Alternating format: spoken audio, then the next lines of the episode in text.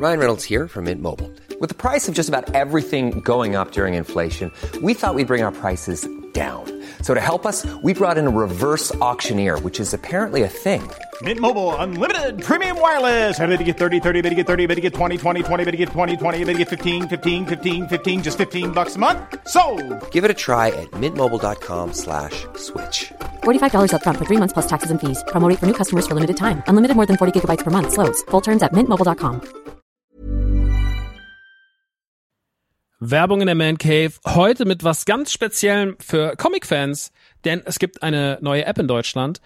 Quasi die erste All-You-Can-Read-App auf Deutsch und das ist Swoosh. Und in Swoosh habt ihr quasi hunderte von Comics, ja, über 900 Comic-Titel vereint in einer App und könnt jederzeit darauf zugreifen. Jetzt werdet ihr sagen, was sind es denn für Comics? Na, es sind Comics von unter anderem Panini, ja, also die ganzen Star Wars Sachen, sehr viel von DC, Batman, Superman, Wonder Woman und so weiter und so fort. Game of Thrones, The Witcher, Cyberpunk, Avatar und noch ganz viel andere kleine und große Franchises. Und, und das finde ich halt besonders knusprig, es sind Sachen von Egmont drin. Denn Egmont, das machen, die machen diese ganzen lustigen Taschenbücher, das Mickey Mouse Magazin, Lucky Luke, also ganz viele Sachen aus der Kindheit, die wir auf jeden Fall kennen und damals geliebt haben, gibt's quasi jetzt alle zusammen. Ihr müsst euch nicht mehr diese, ne, ihr kennt das noch von lustigen Taschenbüchern früher, dieses, ich will die ganze Rückenwand haben und dann hat man da tausende von lustigen Taschenbüchern gehabt, damit man irgendwie dieses Rückenmotiv aneinander stellen konnte.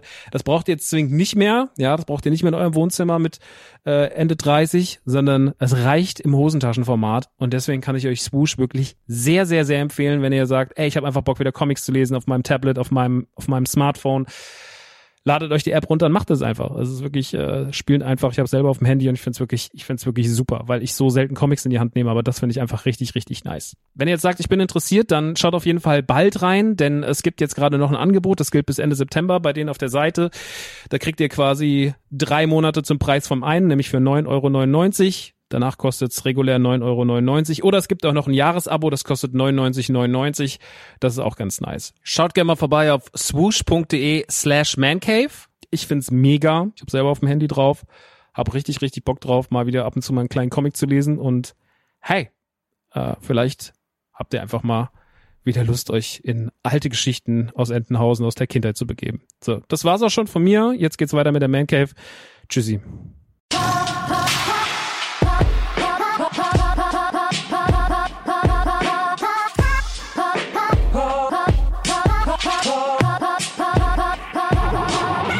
Leute, was geht? Zwei Jahre die Man Cave, als wär's nix. Wir reden heute über den Geburtstag, über The Bad Batch, über Hades, über New Pokémon Snap und Resident Evil fucking Village, Alter.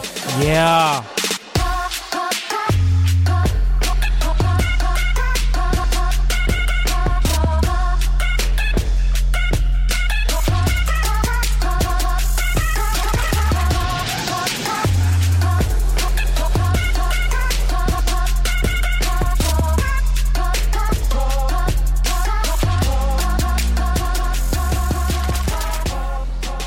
Happy Birthday to you. Happy Birthday to you. Happy Birthday, liebe Man Cave Community und HörerInnen. Happy Birthday to you. Hey, toll, super, da sind wir. Zwei Jahre sind wir alt. Guck mal, wir können schon fast laufen. Sehr schön. Und damit herzlich willkommen, meine Lieben da draußen, ihr lieben, süßen, kleinen Menschen, die diesen Podcast schon seit zwei Jahren hören und mir die Treue halten. Das ist gar nicht so, sind gar nicht so wenige. Das vermutet man manchmal gar nicht, weil ich mir hab gedacht, ein Solo-Podcast na, wie viele Leute können das schon hören? Aber wenn man immer hört, so, das hören immer so schon so, so, so gute Summe Leute, das ist schon ordentlich. Da freue ich mich schon sehr drüber. Ne? Deswegen äh, vielen lieben Dank an der Stelle und äh, toll, dass ihr da seid und dass ihr auch immer noch da seid. Ein paar sind nicht mehr da. Haben wir letzte Ausgabe schon drüber gesprochen, dass manche Leute auch gehen. Äh, aus gutem Grund auch, weil die Arschlöcher sind. Ähm, aber ihr seid noch da und deswegen ist es toll. Äh, darüber reden wir auch später nochmal. Ich habe noch ein, zwei Themen mitgebracht, äh, die man so als ja, kleinen. Mir sind die Tage so im Rahmen des zweiten Geburtstags so ein paar Dinge beim Nachdenken aufgefallen, äh, die wahnsinnig positiv an dieser Community sind. Und da werden wir später drüber reden. Weil ich jetzt auch gerade woanders in einem Stream zu Gast war, äh, bei Alan A zum J. Und da ist mir wieder ein, zwei Sachen sind mir danach im Chat aufgefallen, wo ich mir das dann so durchgelesen habe, was die da so geschrieben haben in der Zeit, wo man da war. Und äh, da gibt's da gibt's ganz große, äh, das gibt's manchmal ganz ein, zwei, manchmal sind es die Feinheiten, die es ausmachen. Und äh, da werde ich aber später nochmal, aber die Lobeshymne hebe ich mir für den Schluss auf, also da müsst ihr schon ordentlich zuhören und wenn ihr jetzt durchskippt, ist aber richtig unfair. Also hier wird mal dran geblieben jetzt, denn wir haben heute wunderbare Themen. The Bad Batch ist dabei, ja, äh, die neue Serie von Star Wars aus dem Clone Wars Universum beziehungsweise so ein kleines, äh, ja, so ein so ein, ein, Entsprung aus den Clone Wars ist The Bad Batch. Äh, dann ist Hades äh, habe ich jetzt endlich mal angefangen auf der Switch. Großartiges Spiel. New Pokémon Snap wird hier mal Thema sein. Und natürlich Resident Evil Village, äh, der achte Teil von, der offiziell achte Teil von Resident Evil. Es gibt ja wesentlich mehr, äh, wenn man Revelations, Code Veronica, Zero und Schlag mich tot einrechnet. Aber in der Liste ist offiziell jetzt endlich Teil 8 da. Und das ist doch einfach sehr, sehr, sehr, sehr schön. Aber dazu später dann mehr. Nun erst einmal noch mal ein kleines Follow-up zur letzten Folge. Erstmal vielen lieben Dank für die netten Nachrichten. Ähm, ich fand es cool, was ihr geschrieben habt. Das waren vor allem nicht nur so ein, ja, das, das ist ja voll blöd. Du hast ja, du hast doch, bist ja total toll, sondern es waren irgendwie so, es waren so geistreiche Beiträge. Ja, und die waren alle irgendwie, die waren irgendwie alle irgendwie lieb und äh, da war irgendwie Gutes dabei. Und das habe ich sehr gern gelesen und vielen lieben Dank. Und wenn ihr natürlich iTunes-Nutzer seid, dann oder Apple Podcast-Nutzer seid, dann dürft ihr natürlich immer gerne eine Review schreiben oder zumindest ein paar Sternchen da lassen. Das ist immer ganz gut für den Algorithmus und für dass der Podcast einigermaßen am Leben bleibt. Äh, in deren Anzeige bleibt so oder so am Leben, aber natürlich ist immer ganz gut, wenn man noch ein, zwei neue Leute dazu gewinnt. Deswegen gerne mal eine Rezi schreiben, gerne mal ein Sternchen da lassen. Am besten fünf Sterne, ein Sternchen ist schon okay, aber fünf Sterne ist noch viel toller. Ja, vier Sterne ist auch okay, aber fünf, ui, fünf Leute. Äh, das ist das. Dann natürlich äh, der ganze, komm, wir machen gerade den kompletten Abwisch. Wenn man das hier supporten will, patreon.com slash die Mancave, äh, da kriegt ihr dann noch Zugang zu der wunderbaren äh, Community, die auf dem Discord sich rumtummelt. Äh, da kann man dann auch die Folgen hier im Early Access hören. Manchmal passieren auch noch Sonderformate. Momentan passiert da nicht so viel, weil gerade an dieser ganzen NTG-Spielzeug Zeitfront sehr, sehr viel passiert und weil ich auch so schon fünf Projekte im Bereich Podcast mache mit die Man Cave, ähm, dass ich mir immer denke, naja, die Leute haben mir mehr als genug zu hören und äh, die Sonderformate werden jetzt auch gar nicht so sehr verlangt, sondern eigentlich wollen die Leute eher Teil dieser Community sein und wenn sie dann mal was im Early Access kriegen oder noch ein kleines Häppchen obendrauf, immer ganz nett. Ähm, das ist da noch, also patreon.com slash die Man Cave äh, gibt's auch noch. Dann äh, natürlich hier das Equipment, wo ich reinspreche, kommt natürlich von thoman.de, äh, ein großer Anbieter im Internet für Musik-Equipment, für, für Mikrofone, für Gitarren, für äh, Technik, Klimbims und äh, da bin ich schon lange Kunde, deswegen nur richtig, dass sie mir jetzt auch inzwischen hier ein paar Sachen mal so hinstellen. Habe ja schon ge genug Gelder gelassen und äh, mit dem Motto sollte man generell immer weiter mit Firmen arbeiten. Der aber Thomas ist wirklich, äh, ich mag das sehr gern, weil einfach äh, die sind immer sehr schnell, immer sehr zuverlässig, äh, habe da nie eine schlechte Erfahrung mitgemacht, deswegen Thomas.de an dieser Stelle sei es auch mal wieder erwähnt. Und äh, in ganz eigener Sache, erstmal momentan natürlich die Funko-Front brennt. Ja, äh, NTG hat einen unfassbar, unfassbaren Kram wieder bekommen. Ähm, das erspare ich jetzt aber an dieser Stelle alles. Äh, da guckt euch einfach selber mal um. nerdyturdygang.de ist mein Store äh, beziehungsweise der ist ja nicht nur mir, sondern der gehört auch Andreas und äh, da arbeitet die wunderbare Jessie und da war bei, arbeitet meine, warbeitet, da wabert auch meine Mutter durch die Lager und packt die Pakete und organisiert gerade den Laden. Der Store kommt auch. Der wunderbare Dominik aus der Community ist inzwischen auch einfach fest bei uns drin im Team, so richtig mit Gehalt und äh, der der Scheffel macht noch die Designs, also sehr sehr gutes, die Avengers im, im Toyladen-Segment und da passiert die Woche, wir machen ja sehr viel mit Spielzeug, aber die Woche, ne, da passiert mal wieder was, was sehr Gutes, denn wir machen mal wieder Klamotten und die sind sehr, sehr, sehr, sehr, sehr gut. Das Ganze heißt Nerdy Kaju Gang und äh, es dreht sich ein bisschen, also stellt's euch vor, dass, also es kommt ja dieses Jahr Godzilla vs. King Kong ins Kino.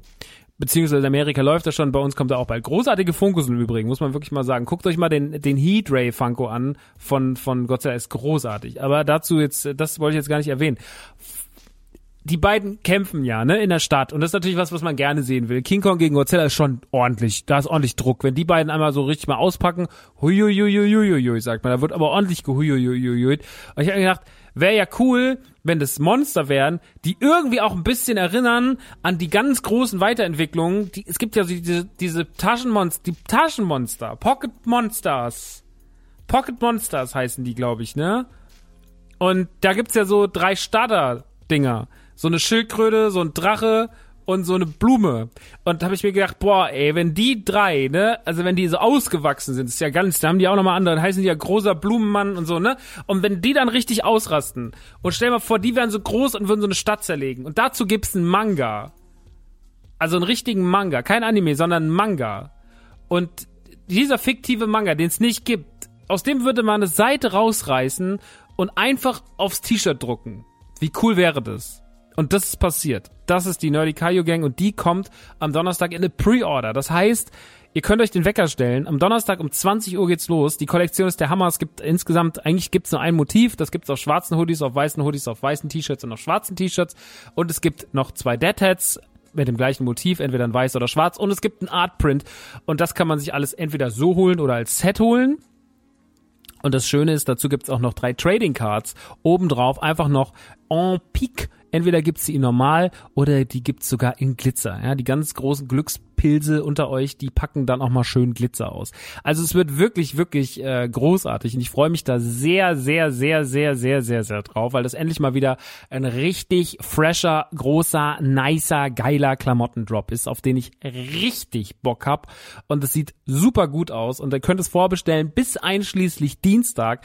Die ganze Sache ist meinem Gehirn entsprungen und umgesetzt worden vom guten Scheffel und es war wirklich ein langer Prozess und in letzter Zeit ist es mit den T-Shirts ja bei uns so, was so jetzt zum Beispiel die Autokino-Shirts anging oder noch eine andere Geschichte, die jetzt nicht von uns wirklich war, aber wo ich so weiß, das ist so, mh, hm, ich, ich will wirklich wieder, dass die Leute auch begreifen, dass wir nicht nur geile Toy-Seller sind, sondern auch geile Closing-Line-Seller und dass NTG immer noch geilen Scheiß macht. Und das ist wieder mal auf jeden Fall, das muss auf jeden Fall mal wieder back auf die Map und daran mögt ihr euch in diesen Tagen erinnern, wenn euch das Ding heftig um die Ohren klatscht. Es wird richtig, richtig gut. Wie gesagt, Pre-Order, das bedeutet, ihr bestellt vor. Das ist so ein bisschen die Philosophie.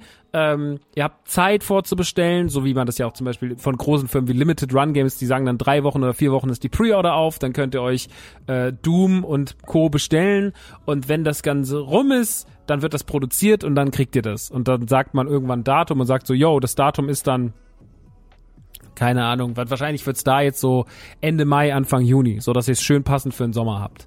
Äh, genau. Und äh, es gibt Hoodies und T-Shirts und äh, Artprints und äh, Kappen. Deadheads. Das ist das und guckt euch an, Nerdy Kaiju Gang ist nice. Ihr habt fünf Tage Zeit, ne? Fünf Tage sind's, ja. Fünf Tage habt ihr Zeit und es wird sweet. Ich freue mich, wenn ihr vorbeischaut. Ähm, ja, das ist das. Ansonsten, was habe ich noch zu erzählen?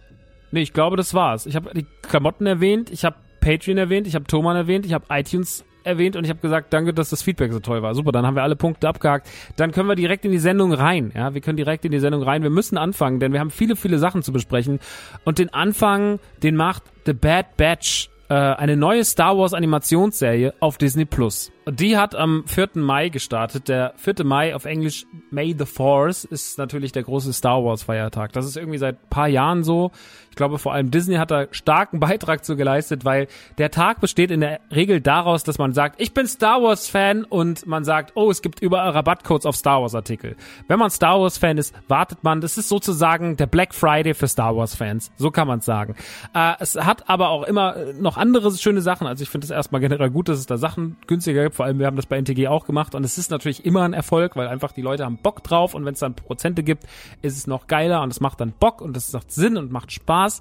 Ähm, aber natürlich gibt es auch Releases und an dem Tag nutzt man natürlich Disney Plus und release dann allerhand Sachen. Es sind so ein paar Kleinigkeiten, so, so Weltraumfahrten rausgekommen und das ist ein kleiner Kurzfilm rausgekommen, äh, der Simpsons und Star Wars kombiniert. Den haben wir auch schon in unserem Podcast, die Sendung mit den gelben Leuten besprochen. Das ist unser Simpsons Podcast und es gibt natürlich auch eine neue Star Wars Serie. Sie ist jetzt nicht ganz so groß wie The Mandalorian, aber The Bad Batch ist sozusagen ein Spin-off zu Clone Wars, äh, wo The Bad Batch, wo die Bad Batch schon vorkam und äh, die Animationsserien von Star Wars sind ja schon inzwischen recht beliebt. Also ich habe da auch so ein bisschen gebraucht, um das zu kapieren, warum das so ist aber inzwischen mag ich das alles sehr, sehr, sehr gern, respektiere das unfassbar und hole das ja auch alles nach und nach nach. Das war viele Nachs.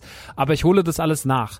Äh, es ist nur sehr, sehr viel Stoff, weil inzwischen acht Staffeln Clone Wars da sind und drei Staffeln Rebels oder vier Staffeln Rebels sind's, ne? Ich weiß es gerade gar nicht mehr. Auf jeden Fall, The Bad Batch äh, macht in bester Tradition weiter, wird mitgeschrieben, mitproduziert von Dave Filoni, äh, der ja auch The Mandalorian macht, den ich für den wichtigsten Mann äh, im Star Wars äh, Background halte, gerade weil der sozusagen, das ist einfach der lebendig gewordene, schlaue Fan, äh, der, der jetzt einfach da mit die Fäden äh, ziehen darf und einer der, der wichtigsten Menschen für Star Wars geworden ist. Also so der, der neue George Lucas quasi, wenn man es so will, irgendwie auf seine Art und Weise, weil er einfach weil er einfach sehr, sehr, sehr viel richtig macht, ein sehr, sehr gutes gespürt und diese Marke einfach eingeatmet hat. Also das ist wirklich, als wäre das einfach in seinem Blut übergegangen. Er weiß genau, was er damit zu machen hat. Und deswegen war mein Vertrauen, dass The Bad Batch gut wird, sehr groß. Ich hatte überhaupt keine Bedenken eigentlich. Ähm, The Bad Batch dreht sich um fünf Klonkrieger, die aber genetisch einen Defekt haben. Die sind, ähm, die, an denen wurde rumexperimentiert. Das ist eine Experimentiergruppe, die Gruppe 99. Also die heißt, wie heißt denn immer Kampfeinheit 99 oder so? Das Kloneinheit 99. Und die besteht aus Wrecker, Tech, Crosshair, äh, Echo und Hunter. Das sind die fünf, äh, die Teil dieser Truppe sind. Alle haben unterschiedliche Eigenschaften. Das ist wie oft bei so Cartoon-Comic-Figuren, dass dann halt der eine ist eher so der Grobe, der ein bisschen doof ist, aber das Herz am rechten Fleck hat, das ist dann Wrecker und der eine ist der Anführer, das ist dann Hunter und wir haben einen, der ist technisch sehr begabt, so Igen Spengler-mäßig, das ist dann Tech und wir haben einen, der so ein bisschen, der so so ein komischer halb Android ist Echo und wir haben Crosshair, der ein wahnsinnig guter Schütze ist, aber der auch irgendwie link ist, der hat irgendwie was Linkes an sich und die erste Folge über die wir jetzt hauptsächlich kurz sprechen werden, ist äh, der Einstieg, denn der ist ungefähr, als die Order 66 passiert. Die sind gerade unterwegs und die Order 66 wird ausgerufen und sie sehen, wie Jedis hingerichtet werden, beziehungsweise ein Jedi hingerichtet wird und ein soll hingerichtet werden und sie fragen sich, warum alle ihre Klonkrieger-Kollegen äh, auf die auf die losgehen, aber warum sie nicht darauf reagieren, weil sie durch ihren Gendefekt äh, dafür nicht zugänglich sind. Und ähm, dann wird das Ganze hinterfragt. Crosshair wälzt sich schon so ein bisschen, wehrt sich schon so ein bisschen dagegen. Sie müssen dann zurück auf Camino, das ist der Klonplanet, den wir aus Episode 2 kennen, dem Film Episode 2. Und äh, dort leben die und haben da ihre Einheit und äh, sind auch so ein bisschen natürlich die bunten Hunde, weil sie halt anders aussehen, weil sie andere Uniformen haben. Sie sehen ziemlich cool aus. Also das Design der Bad Batch Figuren, äh, gerade Wrecker mit seinem bemalten Helm mit dem Totenkopf drauf und sowas, die sind ziemlich, ziemlich, ziemlich fresh. Also das Design der Bad Batch ist zweifelsohne großartig und auch wenn es natürlich sehr klischeelastig ist, finde ich es bis dato äh, vom, also finde ich das ganze Design finde ich einfach, fand ich schon vorher Bombe, aber jetzt finde ich halt richtig, richtig krass.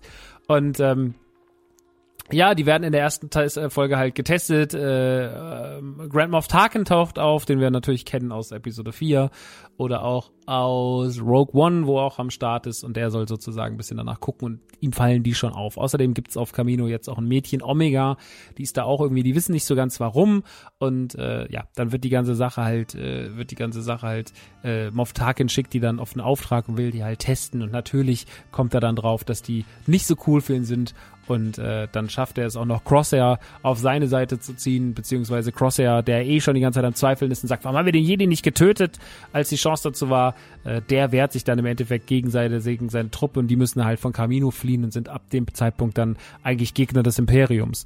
Ähm, darum dreht sich die erste Folge. Die erste Folge ist wahnsinnig lang. Ja? Also das alles, was ich gerade erzählt habe, erstreckt sich über 70 Minuten und ähm, guckt sich wahnsinnig gut weg. Die Serie hat natürlich ihren eigenen Look. Äh, Omega sieht ein bisschen aus wie aus der Zeit von, von einem Hugo-Game. Also die sieht jetzt nicht ganz so cool aus, finde ich, wie der Rest.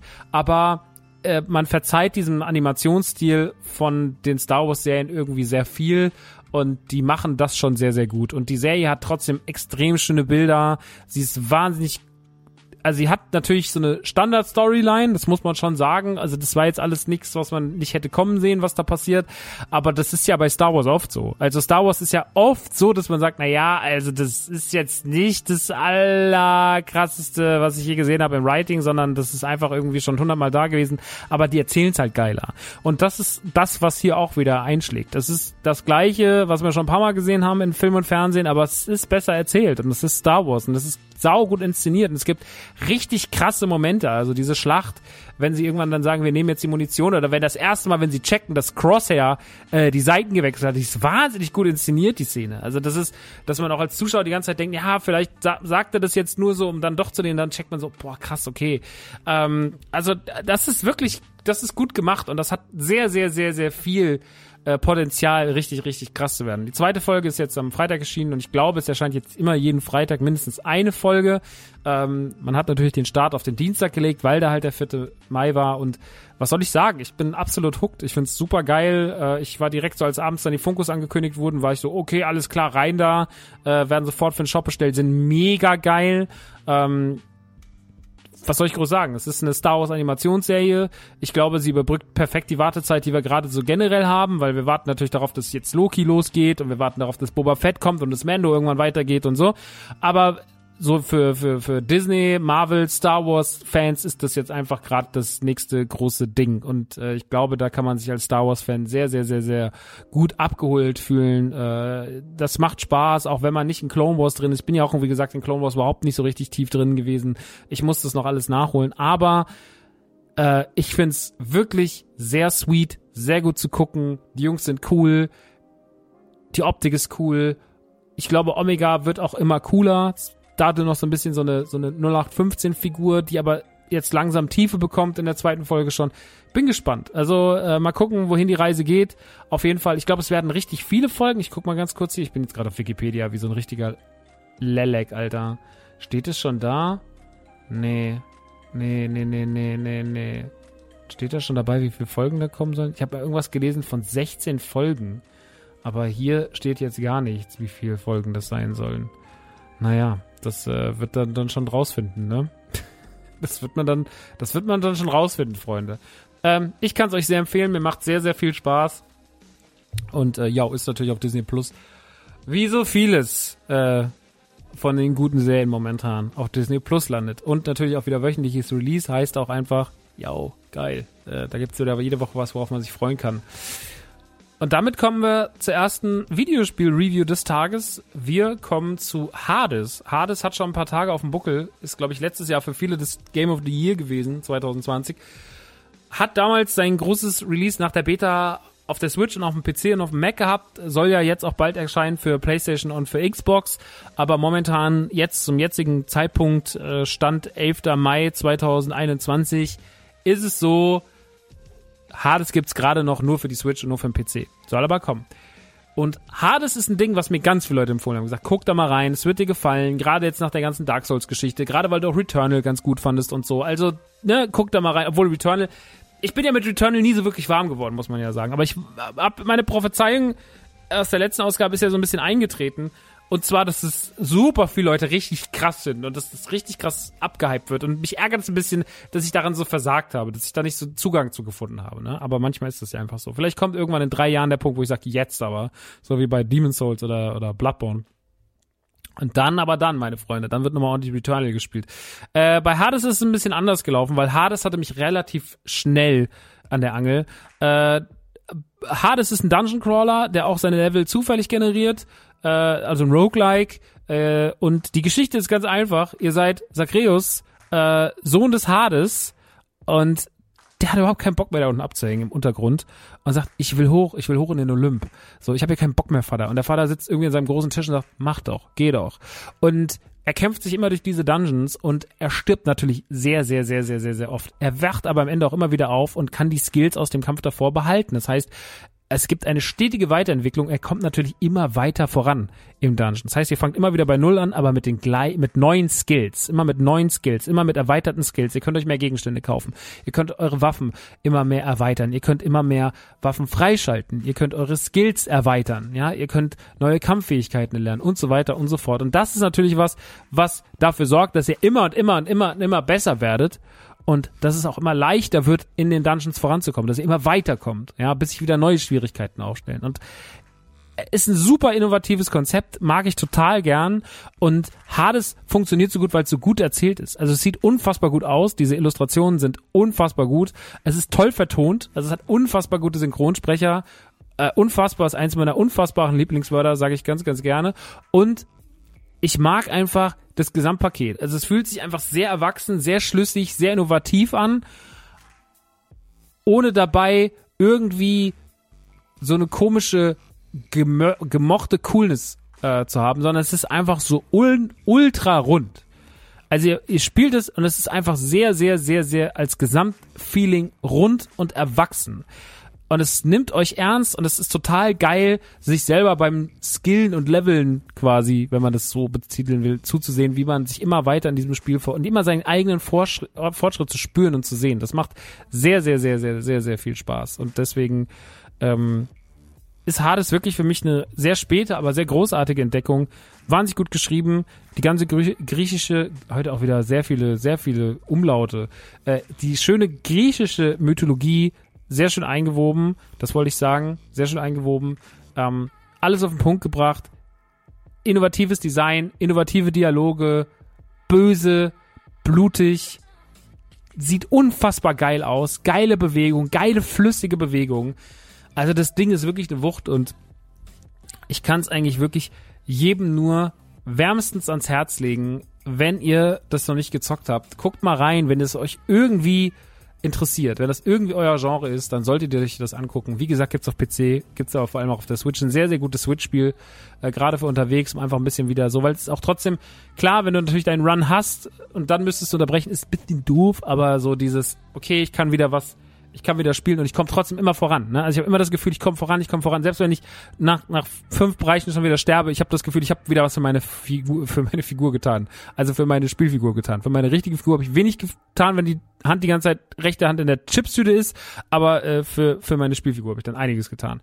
Äh, Hades für die Switch, für den PC und hoffentlich auch bald für die Playstation und für die Xbox. Unbedingt auschecken. Hat mir sehr, sehr viel Freude gemacht und äh, das ist damit auch endlich mal nachgeholt. Und wir bleiben ganz kurz auf der Switch und reden über New Pokémon Snap. Das ist tatsächlich der Nachfolger für Pokémon Snap auf dem N64, was schon über 20 Jahre auf dem Buckel hat. Und das war damals für sehr, sehr viele Leute ein Thema und für viele, viele Leute abseits der Hauptspiele ein sehr wichtiges Pokémon-Spiel. Vielleicht sogar eines der liebsten und wichtigsten, weil es sehr, sehr einfach war. Es war ein sehr einfaches, schönes Prinzip und hatte trotzdem so ein bisschen das Gonna Catch 'em All-Prinzip. Nämlich, ihr fahrt auf einer Schiene über verschiedene Landschaften und müsst Fotos von Pokémon machen. Und je nachdem, wie ihr das Pokémon fotografiert, ob da andere drauf sind, ob das groß drauf ist, ob man das gut sieht, je nachdem kriegt ihr halt Punkte. Und das ist eigentlich alles. Ihr müsst eigentlich nur Pokémon fotografieren.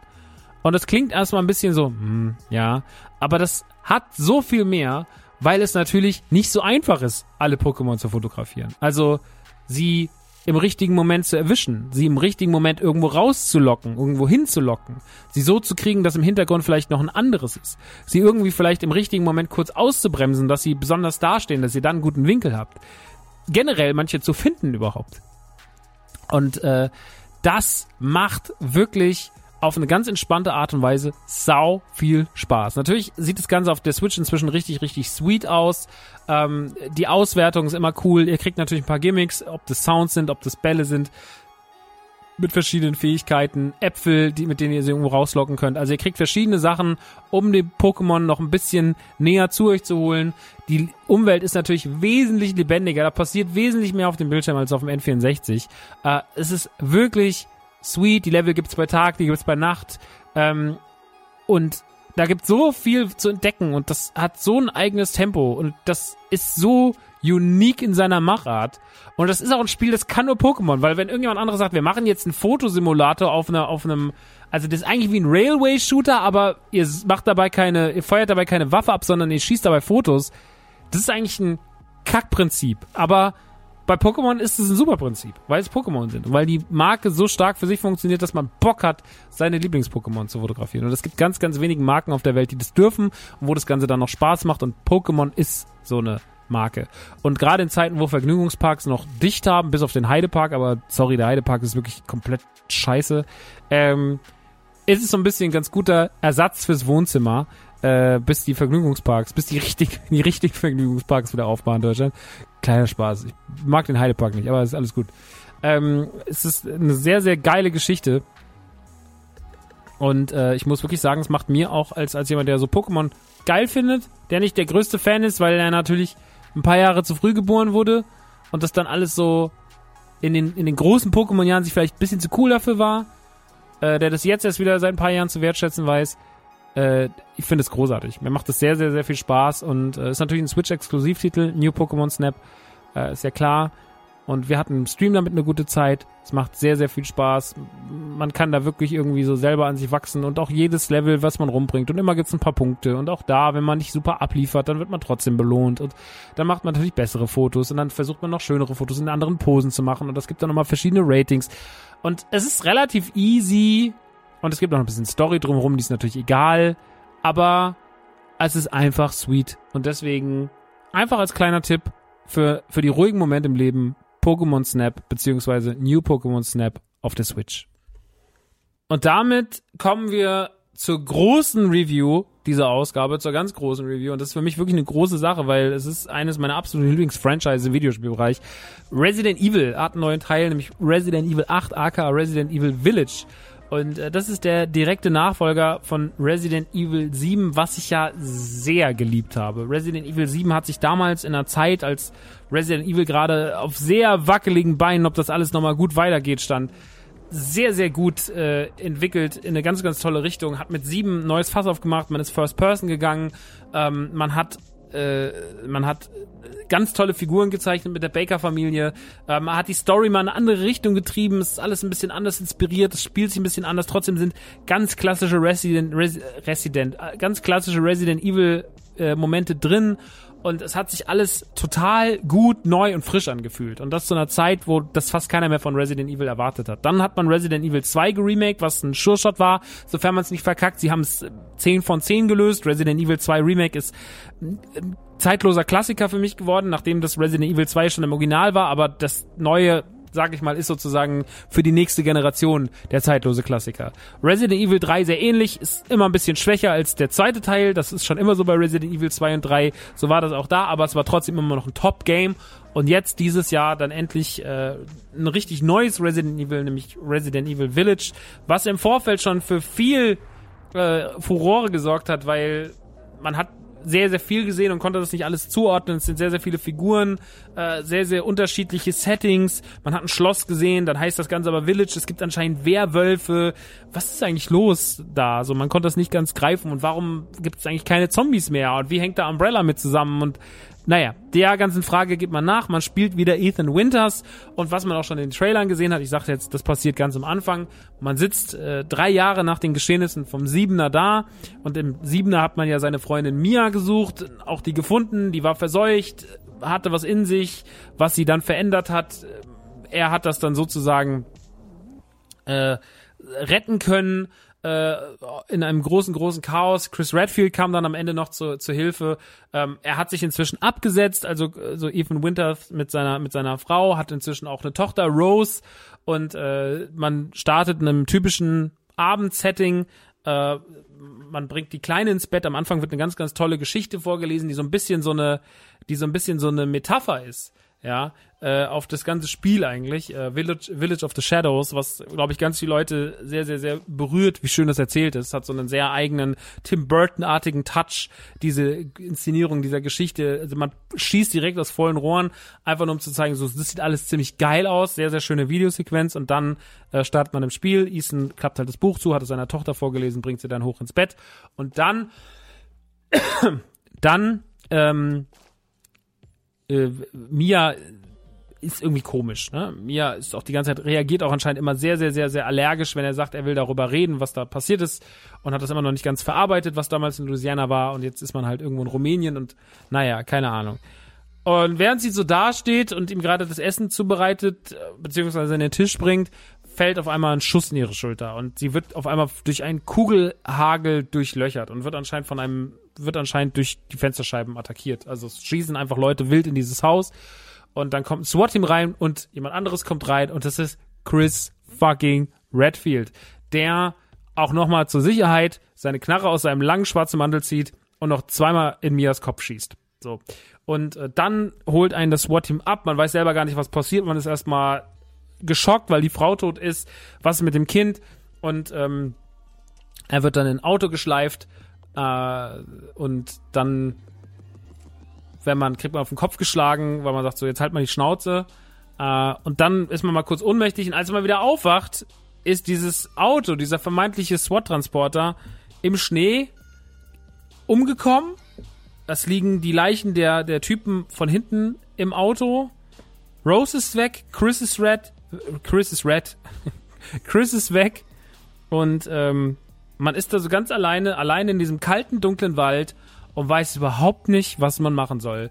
Und dann läuft man einen Weg lang und kommt so langsam, aber sicher ins Village. Und in dem Village ist alles ziemlich scheiße, denn da sind irgendwie Werwölfe. Und irgendwie werden die von irgendwas kontrolliert. Und irgendwie gibt's auch eine Glocke, dass wenn die geläutet wird, dass sie zurückkommen. Und das kommt uns doch irgendwie bekannt vor, der ganze Einstieg. Denn ja, es fühlt sich sehr an wie Resident Evil 4, was neben Resident Evil 1 wahrscheinlich zu den zu den zwei wichtigsten, ja, schwierig zu sagen. Resident Evil 4 zählt aber generell zu den sehr wichtigen Titeln der Reihe. Inzwischen sind es ja so viele Titel mit den ganzen, mit den ganzen Spin-off-Teilen und sowas, dass man sagen kann, Resident Evil hat sehr, sehr viele Teile, dass man schon von den Top 3 reden kann, äh, ohne dass man sich da verrennt. Ich würde sagen, in den Top 3 findet Resident Evil 4 schon statt. Ja, es ist ein bisschen, mh, hm, für mich ist es nicht in den Top 3, bei mir ist es erst so Platz 4 wahrscheinlich aber äh, es ist für viele, viele Leute ein wichtiges Resident Evil. Das ist auch vor allem für Capcom damals ein riesiges Ding gewesen. Also Resident Evil 4 hat vor allem viel im Shooter-Bereich ver verändert. Äh, das Third-Person-Shooter-Ding damals revolutioniert auf dem Gamecube, als es das erste Mal erschienen ist. Und es war wirklich ein Riesending. Ich weiß das noch damals, dass es rauskam, wie ich darauf ausgeflippt bin. Also wirklich, wie ich als Resident Evil-Fan ausgeflippt bin über diese Revolution äh, und diesen genreverändernden Titel. Ähm, und daran will man nicht anknüpfen, aber man will so ein bisschen manchmal zitieren. Man will manchmal so ein bisschen die Kleinigkeiten mitnehmen und will sagen so, yo, äh, erinnert ihr euch damals, Resident Evil 4?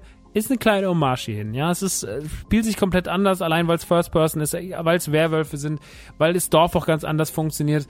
Ähm, aber es ist trotzdem, es hat so ein bisschen diesen leichten Touch, der einen da wieder zurückversetzt. Und der Anfang ist sehr actionlastig. Der Anfang ist geprägt von Gruselei, aber dann auch actionlastig und ist ein sehr, sehr krasser Einstieg, bis man dann irgendwann lernt, dass es mehrere äh, Charaktere gibt, und zwar, dass diese ganzen Wölfe eine Mama Miranda anhimmeln, eine Heilige in diesem Dorfe, äh, die irgendwas für diese Bewohner dieses Dorfes getan hat, was irgendwie wichtig war und äh, die hat anscheinend auch diverse Kinder, so lernen wir das zumindest, nämlich Morbius, äh, das ist so ein buckliger Typ, der aussieht wie die Gorgonen aus, aus Per Anhalter durch die Galaxis, da gibt es noch äh, Lady Dimitrescu, eine Vampir-Lady, die große Vampir-Lady, die inzwischen schon viel gecosplayt wird, auf einschlägigen Seiten. Und äh, die so eine weirde Größe und Sexiness ausstrahlt, aber bitterböse ist und so lange Krallen hat und anscheinend drei Töchter, äh, die alle so irgendwie halb Fliege, halb Mensch sind, die sich so verwandeln können in so Fliegenschwärme und dann noch wieder zurück und so ganz weirde Geschichte. Und ähm, das ist die. Dann gibt's noch Donny, nee, Donna. Donna ist eine, eine Puppe. Und es gibt noch Heisenberg. Heisenberg ist so ein Typ, der aussieht wie dieser eine Schauspieler, von dem wir immer alle den Namen vergessen, aber er war auch in Prison Break und er war auch in American Gods und in Fargo. Ihr wisst, wen ich meine, der so ein bisschen so aussieht, mit so einer kleinen schwarzen Sonnenbrille, wie Mög sie auch hat, und äh, so einen riesen Hammer hat und der irgendwelche komischen Magnetfähigkeiten hat. Und das sind die Figuren, die wir an einer Stelle kennenlernen. Wir können dann entkommen, aber wir müssen jetzt quasi zu nach und nach zu diesen Leuten in ihre Plätze, um halt sozusagen also so Metroidvania-Prinzip, wir haben dann mehr Fähigkeiten und können dann irgendwo hin. Nee, eigentlich nicht. Eigentlich haben wir noch einen besseren Schlüssel. Ähm, aber man muss in diese verschiedenen Bereiche, um dann am Ende gegen Mama Miranda anzutreten und irgendwie rauszufinden, was eigentlich mit Rose passiert ist, wo ist eigentlich Chris Redfield und was soll die ganze Scheiße eigentlich? Warum gibt's eigentlich Wölfe? Warum sieht der eine Typ aus wie ein riesiger Fisch und warum ist die komische Puppe lebendig? Und das führt uns in verschiedene Orte. Das führt uns ins Schloss zu den Vampiren, das äh, führt uns in so eine Art Herrenhaus auf so einem Hügel neben so einem Wasserfall, was unfassbar gut aussieht und äh, wo dann wir so in ein Puppenhaus gehen, im wahrsten Sinne des Wortes, äh, auf so eine alte Sägemühle zu, zu Heisenberg, in so einen alten, hinten bei so einer alten Windmühle, in so, in so ein überschwemmtes Dorf, äh, da finden wir dann Möbius und ähm, Mann, Resident Evil Village gibt richtig, richtig Gas. und überrascht einen immer wieder, weil es so abwechslungsreich ist. Ich habe eine Review gelesen, beziehungsweise ich habe davon auch viel gehört, weil sich darüber sehr viel im Chat ausgelassen wurde. Ähm, da wurde gesagt, dass das Spiel zu abwechslungsreich ist und dass es sich nicht richtig definieren kann. Ich möchte dem Punkt widersprechen. Ich möchte dem Punkt widersprechen, weil ich finde, Resident Evil war schon immer abwechslungsreich. Und die Reihe Resident Evil, wenn wir sie als Gesamtwerk sehen, bringt unfassbar viel Abwechslung mit sich. Und dass das Gameplay so variabel ist und trotzdem immer wieder so gut funktioniert, das spricht eigentlich für die sehr gute multiple Persönlichkeit, die Resident Evil hat, weil sie sehr, sehr, sehr, sehr, sehr, sehr gut damit umgehen kann, viele Genres abzudecken die alle nah beieinander liegen. Ich meine, wir fahren jetzt nicht auf einmal Rennen und dann äh, haben wir einen Beat'em-up-Moment und dann, sondern es ist halt so dieses im, im Shooter-Bereich oder im Gruselbereich gibt's ja verschiedene Bereiche, also gibt's ja verschiedene Sachen. Wir haben diesen Bereich, wo wir keine äh, Waffe haben, wo wir einfach nur wegrennen müssen. Das ist dann sowas wie Outlast, äh, wo man dann ein paar Rätsel lösen muss, um halt irgendwo rauszukommen. Äh, wir haben klassische Grusel-Action, wie es eigentlich das erste Resident Evil gezeichnet hat oder wie man es auch kennt aus Resident Evil 7 was ja viel wieder in die Richtung gegangen ist. Das findet sehr, sehr viel im Schloss statt. Und dann gibt's natürlich auch die Action-Passagen in Resident Evil, die da auch kein unerheblicher Teil sind und die die Leute trotzdem am Ende des Tages auch oft geliebt haben. Meine persönlichen Favoriten sind's nicht, aber der Action-Teil in Resident Evil, der ist schon relativ beliebt bei vielen Leuten. Und das war dann natürlich so die Generation Resident Evil 5, Resident Evil 6 äh, die dann schockiert war, dass Resident Evil 7 auf einmal nicht mehr so war. Und äh, ich glaube, Resident Evil 8 will so ein bisschen die Mutter für alle sein. Ähm, das könnte man im Spiel negativ auslegen. Es gibt Passagen, die funktionieren für mich besser, es gibt Passagen, die funktionieren schlechter. Am Ende des Tages muss ich aber sagen, dass es wieder, wieder, und das ist das vierte Mal in Folge, wieder ein großartiges Resident Evil war, das mir unfassbar viele Momente geschenkt hat. Und ja, zum Ende hin ist es Trash, aber dann ist mir aufgefallen, jedes Resident Evil, seit es die Reihe gibt, ist zum Ende hin kompletter Trash. Kein Resident Evil hat jemals die Nummer durchgezogen. Jedes Resident Evil endet damit, dass ein Helikopter abhebt und unten drunter irgendwas explodiert. Jedes einzelne. Mir ist keins eingefallen, wo es nicht so ist. So, immer wieder wird irgendwo rausgeflogen und irgendwas fliegt in die Luft. So, weil es ja nicht klar geht, dass es da ist. So, das ist jedes Mal so noch zehn Resident Evils und die Erde in diesem fiktiven Universum sieht einfach aus wie so ein Mondkrater, weil überall einfach nur Löcher reingesprengt sind in jede große Stadt. So. Und naja, auf jeden Fall Resident Evil ist schon immer viel Horror und hinten raus immer viel Trash mit komischen Technik, Scheiß und sonst irgendwas.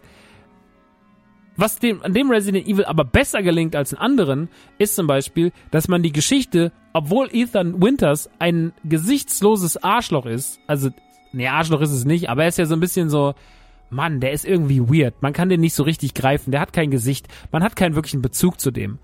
Aber die Geschichte, die man um ihn herum erzählt, mit Mia, mit, mit Rose und sowas, die gehört zu einer der emotionalsten Geschichten, die man in Resident Evil bis dato erzählt hat.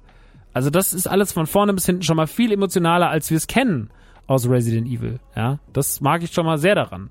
Ähm, ich finde, dass ich finde, dass die Figuren in Resident Evil 8 die ganzen, die wir gerade genannt haben, äh, also von, von Lady Dimitrescu, ich kenne die Namen alle nicht, ich glaube, vielleicht heißt er auch gar nicht Möbius, ich glaube, so heißt jemand auf Twitter. Ähm, aber so, dass diese ganzen Figuren, die wir sehen, ja, ähm, die sind alle sehr eindrucksvoll und geil vom Design her und die bringen geile Welten mit sich und das ist wieder sowas, wo man sagt, so, ey, das sind Figuren, das sind richtige Charakter. Heisenberg ist ein super geiler hasserfüllter Charakter, der gar keinen Bock hat auf das alles, was da passiert. Das ist total spannend, dem zuzusehen und dem zuzuhören. Das ist super. Mother Mirandas Geschichte ist, ist viel größer, als man denkt. Und die Einwebung von Resident Evil 8 in das übliche Universum hinten raus ist voll schön, weil sie gar nicht so sehr auf dieses Große setzt, sondern weil sie eigentlich nur eine Nuance ist in der Geschichte von Resident Evil, aber eine ganz wichtige und entscheidende trotzdem, aber ganz natürlich eingewoben ist, was es irgendwie total schön und interessant macht und was auch zeigt, warum zum Beispiel uns das Spiel immer wieder mit äh, alten Mo Logos und alten Mustern um die, um die Ecke kommt. Und äh, deswegen Resident Evil 8 ist durch seine Abwechslung, durch seine schön geschriebenen Figuren, durch seine interessanten Settings, durch die vielen Dinge, die man entdecken kann, die vielen Momente, wo man sich denkt, boah, krass, äh, es gibt einen Moment in diesem Puppenhaus, der ist wahnsinnig, wahnsinnig gut. Der ist wahnsinnig gruselig und den nachts am Samstag um 1 Uhr in der, Com der Community zu spielen, wo alle einfach nur noch zittern vom Rechner sitzen, war eine dumme Entscheidung, ja, aber es hat auch trotzdem so viel Spaß gemacht, weil es so ein geiler Bereich war und weil er so abwechslungsreich war und weil er so gute Horrorelemente hatte, weil er so gut inszeniert war, dass man sagt, ja, das ist einfach wieder eine neue Nuance, die Resident Evil erweitert. Und es ist nicht nur die gleiche Sülze und nochmal alles aufs, aufs Maximum gepresst, sondern es ist sehr, sehr, sehr, sehr abwechslungsreich und sehr, sehr schön. Das mag ich total gern. Dass ich die, von jedem Resident Evil Element was drin habe, ist total schön, dass es in acht so zusammengefasst ist. Dass wir diese Passage, es gibt eine Passage am Schluss, da gibt es eine hardcore krasse Action-Sequenz. Also sie ist übertrieben actionmäßig. Die geht nur so 20 Minuten, aber es ist total geil, die zu haben. Also es gibt zwei, die folgen direkt aufeinander. Äh, beide sind totaler Quatsch, aber beide sind total geil und sie dürfen in Resident Evil stattfinden, weil die letzten 25 Jahre Resident Evil erlaubt haben, dass sowas darin stattfindet. Und deswegen ist Resident Evil 8 als Gesamtpaket für Resident Evil Fans, für Leute, die die Serie lieben und mögen, großartig. Es sieht ganz, ganz, ganz, ganz großartig aus. Es hat eine tolle Optik, es hat tolle Figuren, es ist wunderschön vertont, es hat ein krasses Sounddesign, wenn man es mit Kopfhörern spielt vor allem. Also es hat mich teilweise wahnsinnig gemacht. Es klingt so geil, die Mucke ist so gut.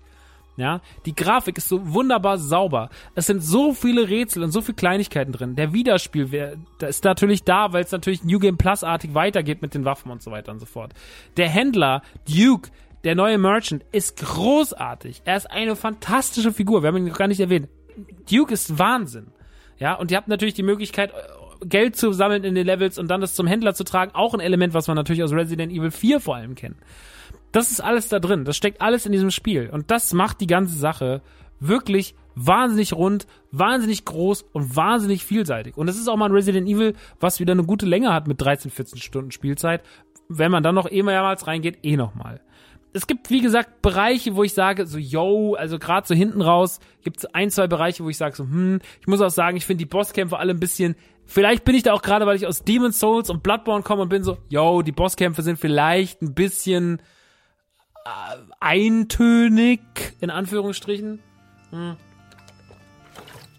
Aber ich muss wirklich sagen, ich äh, find's, ich find's wirklich großartig, es macht mega viel Spaß und ich als Resident Evil Fan bin wieder sehr zufrieden. Und es ist sehr, sehr schwierig, über Resident Evil 8 zu sagen, dass es irgendwas falsch macht, weil es macht de facto für Resident Evil Fans wenig falsch. Der Resident Evil Fan, der alles liebt und gespielt hat, und der sich auch durch sowas wie Resident Evil 6 gequält hat, wird mit den guten Elementen aus allen Spielen versorgt und kriegt eine wirklich schöne Zusammenfassung. Wenn man sagt, was ist Resident Evil die letzten 25 Jahre gewesen, dann legst du ihm das Spiel und sagst, das war Resident Evil. Resident Evil war 25 Jahre lang das, was jetzt in Resident Evil Village mundet. Ist trotzdem nicht das beste Resident Evil, das ist es nicht, aber es ist ein sau gutes Resident Evil. Es ist ein wunderschönes, wunderbar inszeniertes, gut geschriebenes, mit cooler Story und schönem Plot-Twist hinten raus äh, ein gut geschriebenes Resident Evil, was mir eine Menge Spaß gemacht hat, was alles drin hatte, von saugutem Horror über wunderschöne klassische äh, Sammel die Schlüssel ein Elemente bis hin zu krassen Action-Passagen und äh, ja, es war und auch ein bisschen Trash. Auch ein bisschen Trash musste sein. Aber auch der war gestattet, weil er hat im richtigen Moment stattgefunden. Und das musst du auch können. Du musst dein Spiel kennen und musst wissen, wann du was äh, einsetzt. Wie gesagt, die Bosskämpfe, yo, in dieser, in dieser Sägemühle, da ist man meiner Meinung nach ein bisschen zu lange. Äh, da hat es mir dann besser gefallen, in dem Schloss zu sein. Das ist halt mein persönlicher Geschmack. Ne? Da bin ich dann, das ist dann sehr subjektiv. Aber ich äh, mag halt einfach diese klassischen Schloss- Herrenhäuser, das finde ich halt bei Resident Evil immer noch das Geilste. Immer damit es in dieses Laborartige geht, was ja auch immer kommt. Ne? Also es geht ja immer am Ende in irgendein scheiß Labor. Aber immer wenn es dahin geht, dann finde ich Resident Evil halt so. Hm. Aber Resident Evil Village kriegt da sehr gut die Kurve. Es hat super viel Spaß gemacht. Wir haben das mit der Community gespielt. Und äh, hier noch eine ganz kurze, eine kleine Anekdote. Und zwar im, im dritten Stream, es gab insgesamt drei Streams, kommt irgendwann jemand online und sagt, ey, wie scheiße hier gespielt wird, kommt mal lieber zu mir, ich spiele das viel geiler. hier ist mein Link zu meinem Kanal. Und ich bin natürlich ausgerastet, weil ich sagte, wie kann man denn so dreist sein und sowas Dummes sagen? Also gar nicht, ob ich scheiße spiele oder so, auf, äh, hingestellt. Aber der Fakt, die Streams zu laufen und Leuten zu sagen, irgendwelchen Leuten, die halt gerade Resident Evil spielen, da war ja kein, war ja kein Fan oder kein, der weiß auch nicht, wer ich bin, äh, warum, was, was fällt ihm denn ein, sowas zu machen? Ist der denn dumm? Meint er dann, kommen Leute zu ihm und sagen so, ja, den Streamer, den ich mag, äh, den mache ich jetzt aus, weil jemand, der meinen Streamer, den ich mag, beleidigt hat, da gehe ich jetzt rüber. Und äh, dann sind meine Leute rüber und haben da ordentlich Rabatz gemacht, weil der gerade Resident Evil gespielt hat. Äh, und der wusste überhaupt nicht, was passiert, weil das anscheinend nicht der Typ war, sondern weil der einen Hater hat, der das macht und durch die Foren läuft und Leute in diese Streams schickt. Was ist los, Alter? Generell, was ist denn eigentlich bei Resident Evil 8 schon wieder los? Also Resident Evil 8 ist doch wirklich kein Anlass, sich großartig kaputt zu diskutieren. Und trotzdem war es auch bei uns so, dass mehrmals Leute in den Stream kamen, ich glaube zwei oder drei, kamen im Laufe der letzten Tage in den Stream und haben gesagt, schade, dass am Ende das und das passiert. Die einfach das Ende gespoilert haben. Also es ist wirklich so, es wird immer dümmer, es wird immer wahlloser und es, ich kapiere das alles nicht. Ich, also auch wirklich, mein Bruder Hetzen, der äh, dann natürlich irgendwie noch eingreifen will im Chat und der dann den Leuten sagt so, ey, was was ist los mit dir? Der dann auch sagt, ist das eigentlich gerade dein Ernst? Und dann sagte der Typ so, nein, das ist mein Jürgen äh, XD. Und dann bist du so, ja, okay, du bist halt komplett Insel, Alter. Du bist komplett raus.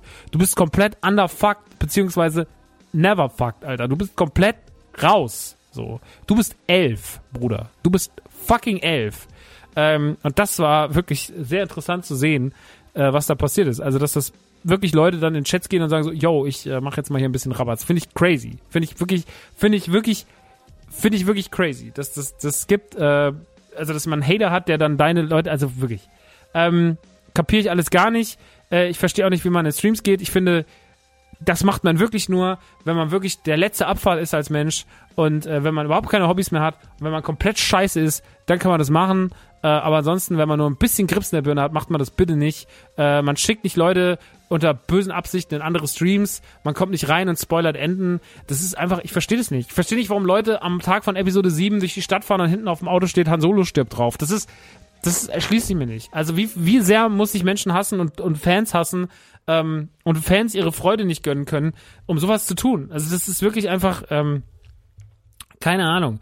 Ich habe ja mal aus Spaß alte Geschichte von 2012, wo ich in der Nacht als äh, Dark Knight rauskam, ins, in, einfach auf Twitter geschrieben habe, PS Batman stirbt. Was nicht stimmte. Äh, weil man weiß es ja nicht. Hab's einfach da hingeschrieben, weil ich es lustig fand. Und das was, das ist der größte Shitstorm, den ich je hatte. Ne? Der, der zweitgrößte. Aber das war wirklich das. Und dann habe ich gemerkt, ja, das macht man einfach nicht. Auch wenn es nur ein Gag war. Mir hat dann, mir hat, oh gut, mir hat danach ein Fan, äh, Ex-Fan von meiner Musik, eine Mail geschrieben, die wirklich länger als die Bibel war, wo er sagte, warum ihn das getroffen hat. Und dann habe ich am Ende nur drauf geantwortet, Junge, der Tweet war eine Lüge. Guck doch erstmal den Film.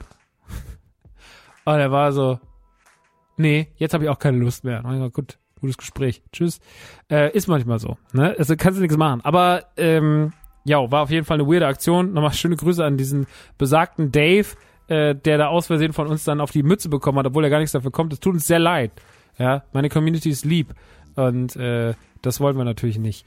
Und ja, meine Community ist lieb und dazu kommen wir jetzt. Aber wie gesagt, äh, Resident Evil 8, Leute, es ist wirklich, es war mir ein Hochgenuss. Es hat mir unfassbar viel Freude bereitet.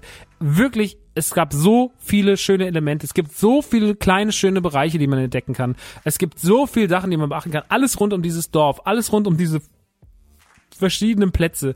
Also bis zu dem Zeitpunkt eigentlich, wo man, bis man die Sägefabrik betritt, ist das Ding für mich ähm, ist das Ding für mich eine 10 von 10. Und hinten raus, wie gesagt, dann wird's wieder ein bisschen Action-Trashy-Ding so, ne? Das, was man schon ein paar Mal hatte bei Resident Evil. Was aber auch einfach okay ist. Es hat Bock gemacht, es sah cool aus und ähm, dann ist das Ding am Ende immer noch für mich eine solide 9 von 10 insgesamt. Und ich glaube, damit kann ich sehr, sehr, sehr, sehr gut leben als Resident Evil-Fan. Ähm, vielen lieben Dank, dass ich das erleben durfte. Ich freue mich sehr, sehr auf das, was als nächstes mit dieser Marke passiert. Äh, am Ende des Tages oder am Ende des Spiels wird ja schon so ein bisschen was angedeutet, was passieren könnte. Ich bin gespannt. Also ich habe auf jeden Fall Bock. Ähm, für mich ist bei Resident Evil auch immer der Weg das Ziel. Ich finde nicht, dass die Story so krass treibend ist, dass ich jetzt sage so, oh mein Gott, wie bei Last of Us, wohin geht's? Weil das war wirklich so ein Spiel, wo ich sage so, ich will die Auflösung, ich will wissen, was hier noch passiert. Bei Resident Evil ist immer so, yo, das Mittel zum Zweck, macht schon Bock, aber wenn ich jetzt nicht weiß, was da genau ist, ja egal. Aber wie gesagt, das haben sie da trotzdem besser hingekriegt im Teil. Ist schon so ein bisschen emotionale Bindung, weil oft ist die bei Resident Evil ja nicht da. Man hat coole Figuren, man hat absurde Momente und man hat großartige Spielmomente, aber davon lebt halt Resident Evil und gar nicht so sehr davon, dass man sagt, oh, ich bonde so krass mit Jill Valentine. Tut man nicht. Ist okay Figur, aber ist jetzt auch nicht mega krass. Ist jetzt keine Ellie. So. Ähm, dementsprechend, auch so ist es mit Ethan Winters, dass der auch nicht mal ein Gesicht hat, ist natürlich noch ein bisschen schwieriger. Coolster Typ in dem Spiel natürlich Chris Redfield, muss man sagen, trägt einen schwarzen Mantel und, ähm, und Duke. Ja, das sind die zwei absoluten, die absoluten äh, Götter und natürlich äh, Sonderbonus für Lady äh, Dimitrescu äh, mit dem Riesenbusen und dem Riesenkörper. Naja, äh, Resident Evil 8, absolute Empfehlung, lasst euch nichts anderes erzählen und kommt mir bitte nicht mit Argumenten wie, das ist mir zu abwechslungsreich. Fuck you. Das Schlimmste, was ein Spiel sein kann, ist eintönig. Das, ist die, das ist doch das, was wir seit 40 Jahren kritisieren in Videospielen. Das war zu eintönig. Kommen wir nicht mit, das ist mir zu abwechslungsreich. Bitte. Tschüss. Da sind wir schon wieder fast durch mit den Reviews, ne? Mann, Mann, Mann, Mann, Mann. Ähm, aber bevor wir gleich Feierabend machen, wollte ich ja nochmal äh, ein, zwei Sachen zum Mancave Geburtstag sagen, zum zweiten, der ja jetzt gerade in dieser Woche hier stattfindet. Ähm, ich finde die Community nach zwei Jahren so angenehm wie fast noch nie. Also ich finde, dass die Community von der ersten Minute an sehr gut war, ähm, aber dass sich da, dass da viel stattgefunden hat, auch im Kopf nochmal. Ähm, es hat auch bei mir viel im Kopf stattgefunden. Ich will hier natürlich jetzt nicht sagen, wir haben die beste Community, weil wir haben natürlich auch Scheißmomente und wir haben schon Momente gehabt, wo echt dumme Sachen passiert sind, Leute, die sich untereinander gestritten haben, auch Leute, wo ich mich mit Leuten aus der Community gestritten habe. Ich habe ja ich habe es, hab erst dieses Jahr wieder geschafft, einen, einen unfassbar treuen Hörer nach Jahren zu vergraulen, der jetzt einfach weg ist samt seiner Freundin und äh, das äh, ist, das tut mir wahnsinnig leid und äh, das ist, das ist nicht so schön für mich. Ähm, aber der ist jetzt weg, ja und äh, das kann man, das kann man gut finden, das kann man schlecht finden. Ich finde das schlimm, es kann einem auch egal sein, mir egal ist mir das nicht. Äh, ich habe auch versucht, das Gespräch zu suchen, aber er wollte da noch nicht mehr, dann kann man die Leute auch nicht zwingen. Wenn sie dann keinen Bock haben, dann sollte man nicht anfangen, sie zu nerven, weil dann wird ja alles nur noch schlimmer. Ähm, aber ja, also das, äh, ne, keiner ist frei von Fehlern und keiner ist davon frei, ähm, widersprüchlich zu dem zu handeln, was man doch gerne selber, wie man doch gerne selber behandelt werden wollen würde das macht keinen Satz, glaube ich, grammatikalisch, aber ihr wisst, was ich meine. Man will ja auch irgendwie, äh, man will ja auch, dass man nett behandelt wird und man behandelt aber manchmal dann auch scheiße. Ich denke mir immer so, yo, es wäre super cool, wenn ich zu jeder Person, die ins Stream reinkommt und eine Frage stellt, einfach so, hey, cool, dass du fragst. Ja, ich erkläre es dir nochmal zum 20. Mal. Aber so bin ich halt nicht. Ich äh, kann das nicht und meine Community ist inzwischen darauf durch mein Verhalten natürlich auch getrimmt, auch so zu sein, dass wenn jemand reinkommt und fragt, äh, ist das Spiel gut?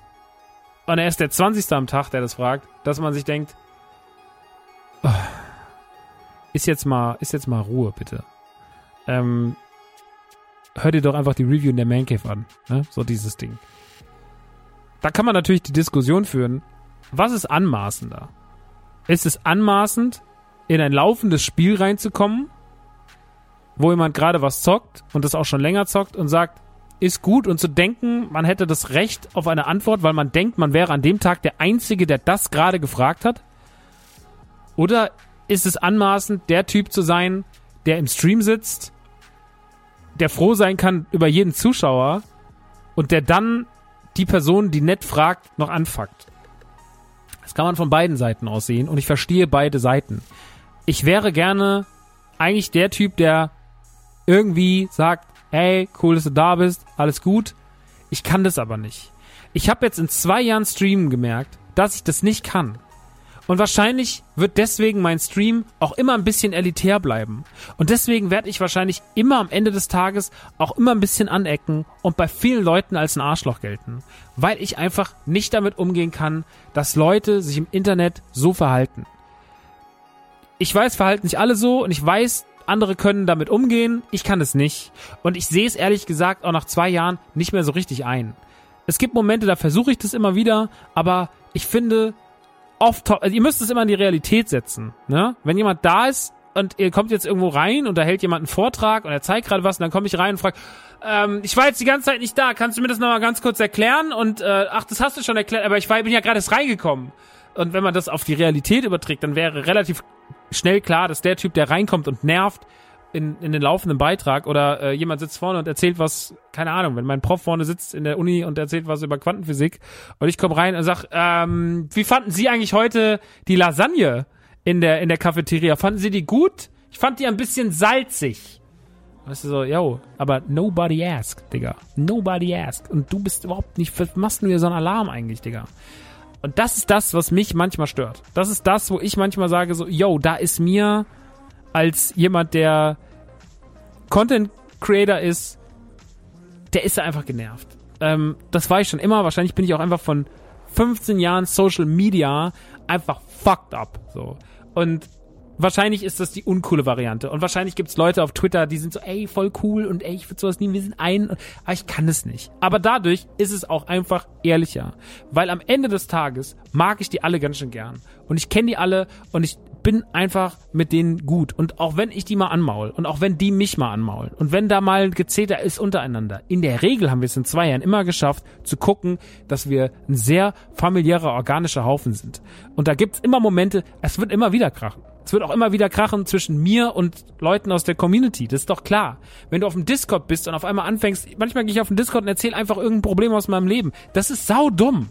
So, das ist einfach saudumm, aber ich mach's halt, weil ich mich halt zu dieser Community hingezogen fühle. Nicht nur im Sinne von, die geben mir mein Geld, das ist ein netter Zusatz, aber weil ich mir auch denke so, yo, gerade in der Corona-Zeit, ich habe doch nicht so viele Freunde um mich rum. Ich sehe meine besten Freunde fast alle gar nicht mehr. Der einzige Mensch, den ich regelmäßig sehe, ist Jesse. So. Ansonsten sehe ich, wann sehe ich denn mal Chris, Nanu? Wann sehe ich denn mal Marek? Ich sehe die doch alle gar nicht. Wir wohnen in der gleichen scheiß Stadt, aber ich sehe die nicht mal. Weil einfach gerade eine scheiß Zeit ist, weil jeder sein Ding macht. So. Und dann hast du, hast du ein Discord und das ist wie ein Rückzugsort. Da sind Leute, mit denen du dich unterhältst und denen du deine Probleme erzählst. Und natürlich ist es schwierig, weil du immer der bist, der der Creator ist und der das Ganze am Laufen halten soll, wie der Vater von dem Laden, aber der auch gleichzeitig irgendwie nur Teil von denen sein will. So. Und ähm, das ist das ist eine sehr sehr dumme Aufgabe für einen sehr emotionalen Menschen, der dafür eigentlich nicht gemacht ist, sowas zu tun wie mich. Äh, ich mache es trotzdem, weil es mir trotzdem Freude macht und weil ich wahrscheinlich auch in den richtigen Momenten äh, dann noch das äh, das Quäntchen Professionalität mitbringe, das noch irgendwie einigermaßen in, in gerade Bahnen zu lenken und dann trotzdem auch noch ein normales Gespräch führen kann und ein bisschen regulieren kann, gerade wenn es mich nicht betrifft, wenn ich Streit schlichten kann und sowas. Das kriege ich auch schon hin, habe ich auch schon nicht hingekriegt, haben einfach Leute angefuckt, aber äh, ne, habe ich auch schon hinbekommen.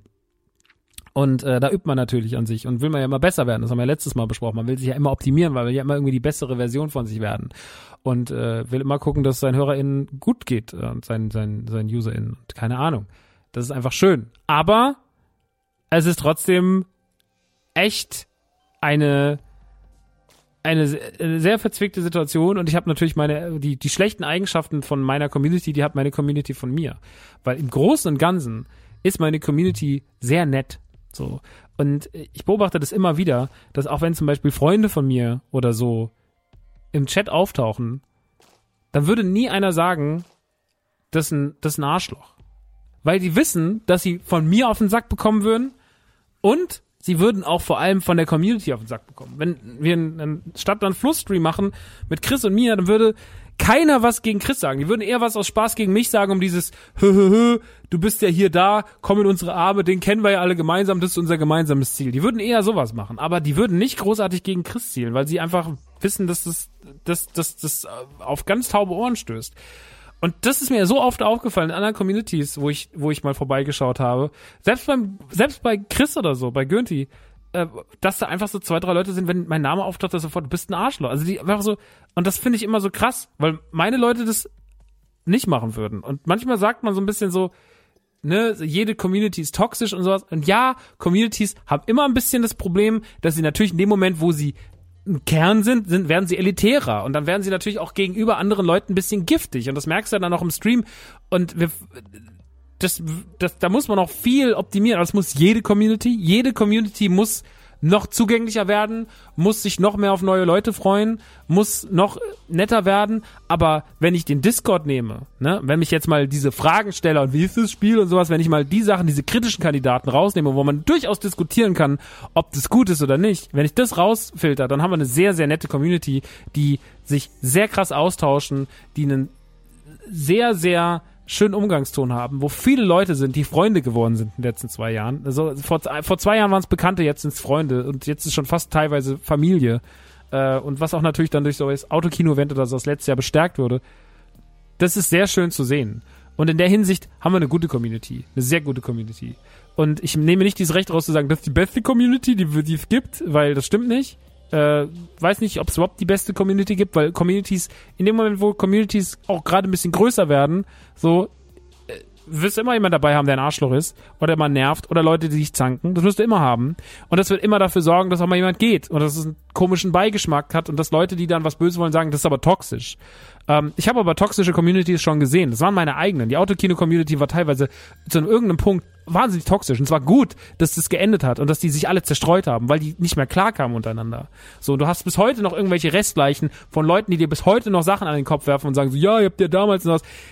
Ihr habt euch dann was reingesteigert. Ihr wart, ihr seid verrückt geworden irgendwann in dieser Community. Und davor ist die Autokino-Gruppe, äh, davor ist die, die Autokino-Gruppe leider nicht, die Mancave-Gruppe gerade wahnsinnig gefeiert. Die, die Mancave, der Mancave-Discord ist, ist wahnsinnig, wahnsinnig familiär und wahnsinnig schön. Und ich sag das gar nicht in dem Ziel so, kommt da mal alle hin und ich, manchmal weiß ich gar nicht, wie viele Leute wir noch drauflassen sollen, weil ich mir immer denke so, reicht doch. Wenn es die 50 bis 100 sind, sind zwar 250 Patronen, aber sagen wir mal 50 bis 100 nutzen den Discord aktiv, wenn überhaupt. Reicht doch. So müssen gar nicht viel mehr Leute. Wenn mal einer dazukommt, cool. Wenn mal irgendjemand dazukommt und sagt so, hey, ich bin die, ich bin der, was geht? Und man versteht sich, das ist schön. Ja, wir haben auch so Leute im, im Chat, die kommen dann, die sind jetzt einfach dabei. So, es gibt immer wieder Leute, die andocken. Aber ich glaube, dass der roughe Umgangston, der da herrscht und dieses manchmal auch so ein bisschen elitär sein, schnell dafür sorgt, dass diese ganzen XD, ich stell tausend Fragen und kann rumnerven, Leute, relativ schnell ausgeschieden sind. Und dann wird's natürlich elitär. Und ich habe oft gedacht, dass es was Schlechtes ist, aber vielleicht ist er manchmal was Gutes. Ich glaube, sich, ich glaube, die Waage zu halten zwischen herzlich, aber auch kritisch, das ist eine, das ist eine wichtige Kombination und die hat diese Community sehr gut hinbekommen. Und ähm, ich bin sehr, sehr, sehr, sehr froh, dass es nicht wieder so ist wie bei der Autokino-Community. Ich habe manchmal Vietnam-Flashbacks, die mich wahnsinnig stressen, ähm, wo ich mir denke, so, oh Gott, hoffentlich wird's nicht wieder so. Ähm, aber im Großen und Ganzen hat das alles sehr, sehr gut funktioniert und ich sehe seit zwei Jahren ein sehr familiäres Liebesverhalten, äh, wenig toxisches, auch wenn dann mal einer irgendwie ausschweift und gegen andere Leute hetzt so, also ich habe das auch letztens gehabt, dass ich irgendwann mal was gegen einen anderen Streamer Querstrich Podcaster gesagt habe, weil ich den einfach nicht mag und dann haben alle gesagt, Max, halt mal das Maul, wir mögen den. Und da war ich so, ja, das ärgert mich jetzt, dass er das sagt, aber irgendwie ist es auch cool, dass er euch vor den stellt und es sagt. So, weil das zeigt irgendwie auch Eier. Und das, ähm, das finde ich gut. Und das äh, mag ich sehr. Das ist ein sehr selbstständig denkender Haufen, mit dem man viel lustigen Quatsch reden kann, die sehr schlau sind in ihrer ihrer äh, sweeten Rolle als die Misfits. Und ähm, ich mag das sehr gern.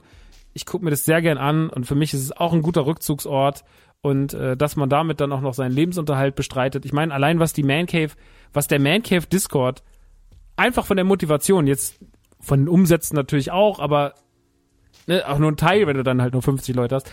Aber was das natürlich ausgelöst hat, zum Beispiel bei NTG, also wenn man darf nie unterschätzen, dass die Man Cave Community mit dafür verantwortlich ist, dass der Mut weiter in Invest äh, weiter in diesen Spielzeugsektor zu gehen bei NTG gewachsen ist, weil ich glaube, dass es das vielleicht gar nicht gäbe ohne die Man Cave Community, die einen dazu motiviert hat und gesagt hat, mach mal so, mach mal so und wir bestellen mal das und die einfach dafür gesorgt haben, dass das Ding am Leben bleibt und dadurch eigentlich was einen Stein ins Rollen gebracht haben, der jetzt riesengroß ist und der einfach weiterrollt und weiterrollt und NTG macht einfach inzwischen richtig schöne Umsatzzahlen, um hat einfach seinen Spielzeugsektor ausgebaut und kriegt jetzt einen Store und es wäre wahrscheinlich nicht möglich gewesen, wäre das nicht alles da passiert. Und jetzt sind so viele negative Worte gefallen wie elitär und Ausgrenzung und keine Ahnung. Ich will nur sagen, alles ist so, wie es ist, geil. Vielen lieben Dank. Wenn Leute noch dazukommen, cool. Und wenn sie nicht dazukommen, auch cool. Wenn dieser Kreis klein bleibt, ne? Das ist vielleicht auch manchmal besser so. Also wenn es groß wird, wenn es größer wird, kannst du es nicht kontrollieren, aber dann wird auch so eine Community nicht mehr existieren. Aber wenn du eine Community hast, die sich in so einem überschaubaren Rahmen aufhält, wo du sagst so, okay, die kenne ich alle, den kenne ich, weiß, wenn der bestellt und dies und das so, ne, der harte Kern, zwischen den ganz vielen anderen tausend Leuten, die sonst noch alle da sind und die das Ganze als stille Hörer genießen, als stille Käufer genießen, die einfach sagen so, yo, der Typ ist irgendwie ganz witzig. Ich gucke mir jeden Tag seine so dumme Instagram-Story an, wenn er wieder Spielzeug postet oder mir Scheiße erzählt, ist doch toll. Ähm, und so die ganzen Leute, die das still konsumieren, alles cool. Aber dieser harte Kern, der äh, aktiv ist und der viel redet und sowas, der könnte so viel unangenehmer sein. Und der ist so, so, so, so nett und so, so angenehm. Und wir haben so viele Streitigkeiten da drin äh, hingekriegt. Und wir haben da so viel klären können. Und das ist sweet. Und deswegen vielen lieben Dank.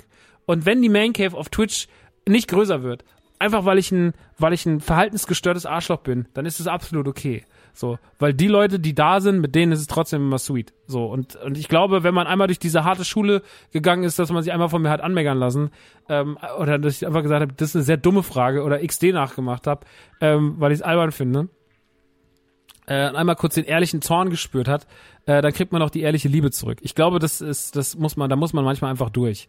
Ähm, vielen lieben Dank für zwei Jahre die Man Cave, auf die nächsten zwei Jahre und auf viele, viele weitere Jahre. Mir macht es sehr viel Spaß. Äh, ich kann mich hier austoben, ist ein sehr schöner Spielplatz. Äh, ich, ich mag es zu reden, ich mag es meine Leidenschaften und Lieben zu teilen. Und manchmal kann man das nicht so gut, wenn die ganze Zeit noch zwei weitere Alpha-Männchen im Raum sitzen, die auch noch ihren Kram erzählen wollen. Und einer die ganze Zeit sagt, ja Leute, oder? Äh, die bösen Onkels, mega coole Musik. Und äh, der andere sagt, Tee, oder? Gut, äh, das ist alles schön und gut, aber so eine kleine Community zu haben, wo man ab und zu mal sich zurückzieht und wirklich nur seinen Quatsch äh, äh runtertalkt, ohne dass man anderen Leuten, also den anderen beiden auf den Sack geht oder dass die gelangweilt, die, die Chance besteht, dass die gelangweilt sind das ist sehr schön. Und äh, deswegen vielen, vielen lieben Dank für zwei Jahre die Man Cave. Wie gesagt, äh, die nächsten Jahre soll es so weitergehen. Ähm, alles bleibt wie es ist. Äh, seit zwei Jahren die gleiche Background-Musik, seit zwei Jahren das gleiche Intro und natürlich auch seit zwei Jahren das gleiche Outro. Und deswegen an dieser Stelle soll es auch kommen. Ich habe euch lieb. Danke, dass ihr da seid. Danke, dass ihr zuhört. Und äh, jo, fühlt euch doch einfach mal ganz angenehm berührt. Aber wirklich angenehm an völlig legalen Stellen. Es ist eine Umarmung, die vielleicht eine Sekunde zu lang dauert, aber wo man merkt, die ehrlich gemeint. Und mit der schicke ich euch raus. Das war die Mancave für heute. Wir hören uns in zwei Wochen wieder und dann gibt's wieder ein fettes Sponsoring mit ordentlich Kohle vorne dran. Das kann ich euch garantieren. 500 Euro. Tschüss!